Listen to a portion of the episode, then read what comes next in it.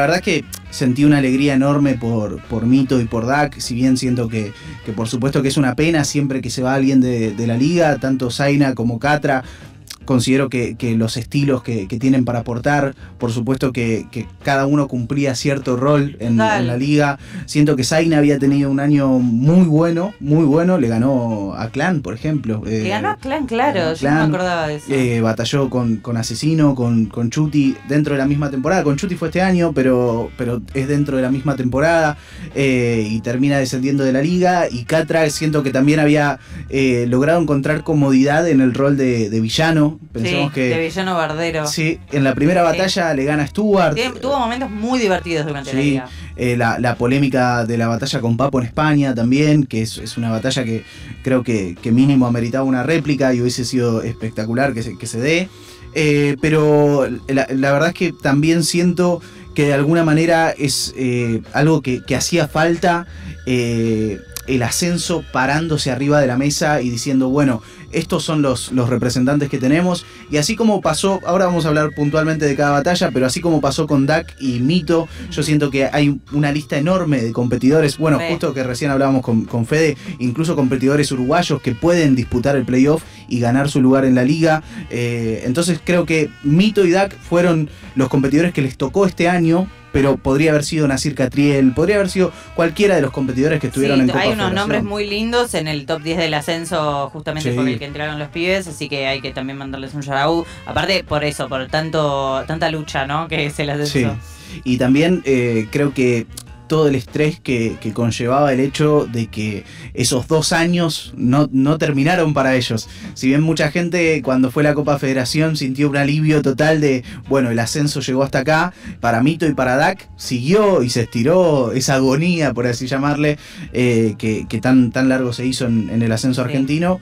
Eh, para hablar puntualmente de cada una de las batallas, eh, la primera fue la de Mito versus Zaina. No sé si estuviste viendo vos alguna. No, no, no las vi. Vi un par de clips nomás. Sí, hubo, hubo Me unos todos, clipsitos. Eh, la batalla de Mito y Zaina, yo siento que si bien Zaina está muy bien, eh, lo de Mito es eh, muy cercano a lo, a lo perfecto en cuanto al nivel que puede dar, ¿no? Por yo aparte esa, esa fue la batalla eh, que de las dos del playoff, yo era la batalla que sentía que más eh, clara iba a ser el resultado, digamos, que más clara, que más clara iba a ser el resultado, pero después cuando me lo puse a pensar era más por una, o sea, por una cuestión muy mía subjetiva de lo que a mí me gusta y el estilo de Mito particularmente me gusta una banda, pero a la vez es eso, Zaina tiene un montón de herramientas que fue construyendo incluso este último año, Sí, con las sí, que sí. justamente quizás hace un año no sé si le hubiese sido tan fácil eh, estar a la altura de lo de Mito, por lo menos a mi criterio personal, y hoy en día sí cuenta con todas esas herramientas. Sí, sí, sí, sí. Creo que tuvo una buena batalla. A mí lo que me da la sensación desde un lugar, primero desde el lugar del freestyle, que eh, Mito está desarrollando una faceta que tiene que ver con Mito enojado, que es algo que vimos muy pocas veces, ¿no? Eh, que pasó, por ejemplo, en aquel eje de la rima que clasificabas al torneo de plazas de Red Bull, Sí. eh, que su batalla con Naista, realmente creo que, que había un enojo que se canalizaba en la forma de rapear, un poco más eh, punchliner de lo habitual claro. con toda la coherencia y los flows que lo caracterizan, pero ese enojo como, como bandera. Y después por un lado, que quizás esto es un análisis plenamente subjetivo, pero yo siento que Mito tiene la, la característica de que en las complicadas se agranda.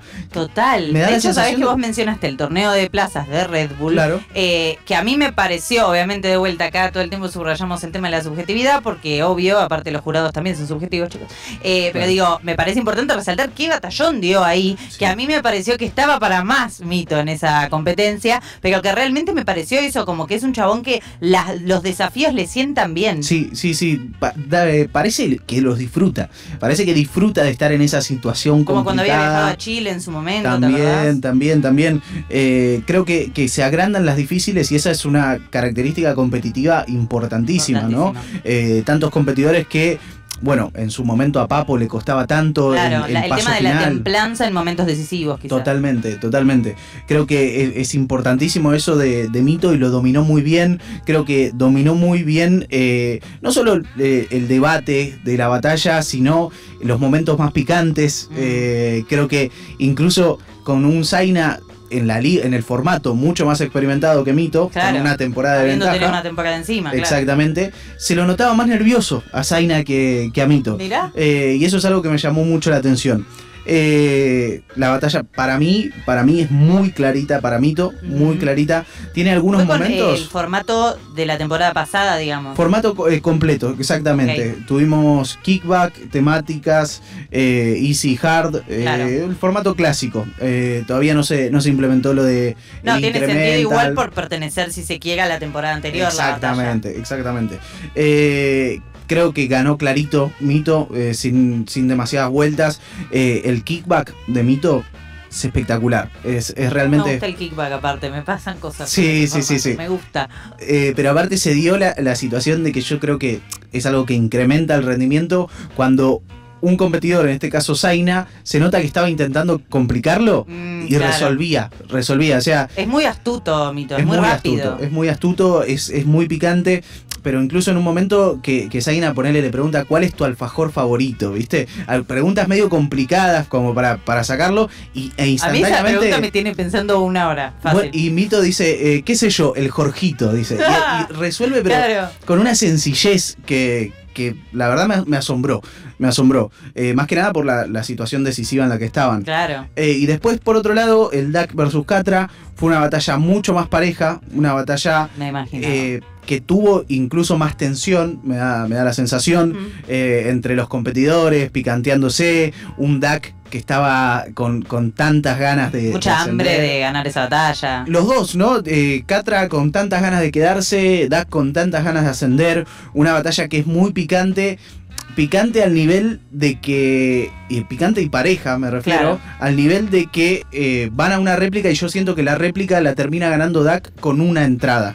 Eh, con una entrada en Una de particular. esas entradas que desbalancean un poco. Exactamente, exactamente. Básicamente Catra lo que le dice es eh, que viniste en remis porque tenés las zapatillas Ay, limpias. ese Clippy. Es sí. espectacular. Y Dak lo que le dice es cambié el remis por el micro como el Deto en 2013. Hermoso. Y creo que con ese punchline termina ganando la batalla, el famoso golpe de knockout. Claro. Eh, pero hasta el momento había sido una batalla pareja. Aparte de dos estilos bastante distintos. Sí.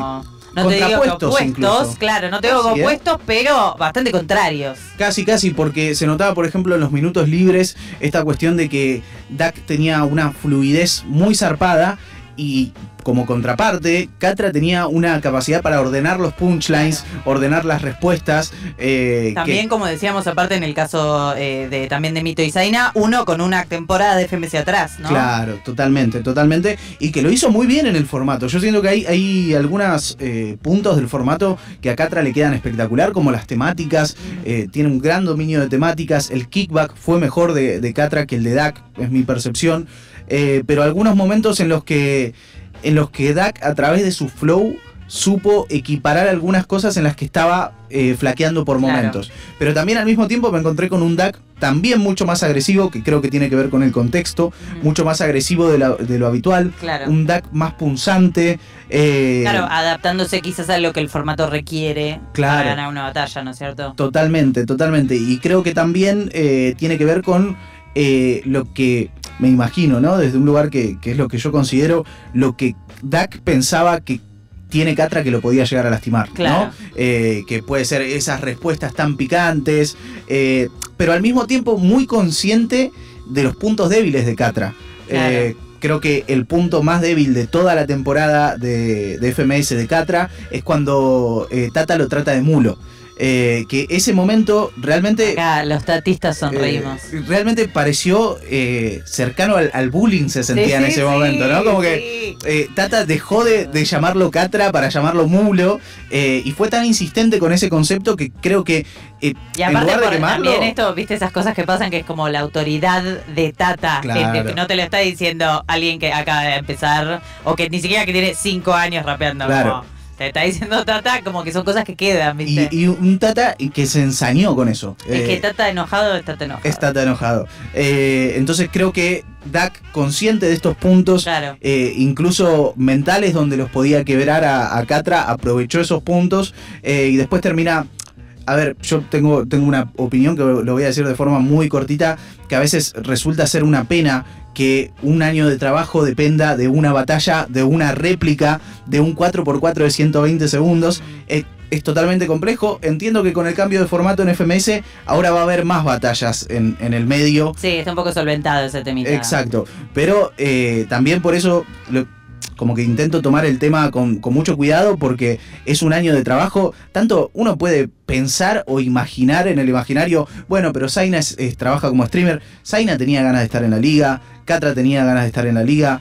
Seguramente van a tener eh, posibilidades de mostrar lo suyo, Sí, sí. no les van a faltar en absoluto, pero al mismo tiempo es un año de trabajo y hablar del trabajo de una persona siempre me genera como una sensibilidad particular. Entonces, no es que festejo a los cuatro vientos No, el hecho de que de que hayan ascendido Mito y Dak porque significa que descendieron de otros dos competidores, pero al mismo tiempo pude ver muy de cerca el progreso, el desarrollo que tuvieron los chicos semana a semana, día a día, incluso un martes llegar sin energía a una compe y el miércoles ser el mejor.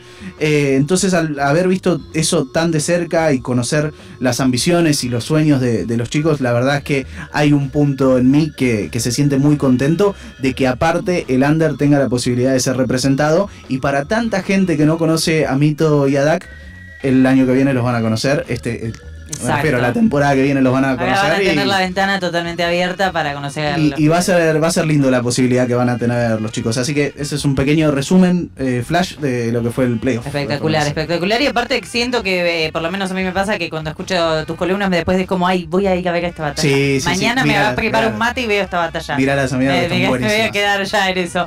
Así que bueno, eh, muchas gracias Manu por este por espacio favor. freestylístico que siempre nos nutre, especialmente a mí que en general la cuelgo. Eh, volvemos a mandarle un saludo a Facu Lozano, acá Manu Basile y Flor Viva, cerrando lo que fue el Nirvana verbal de la jornada de hoy.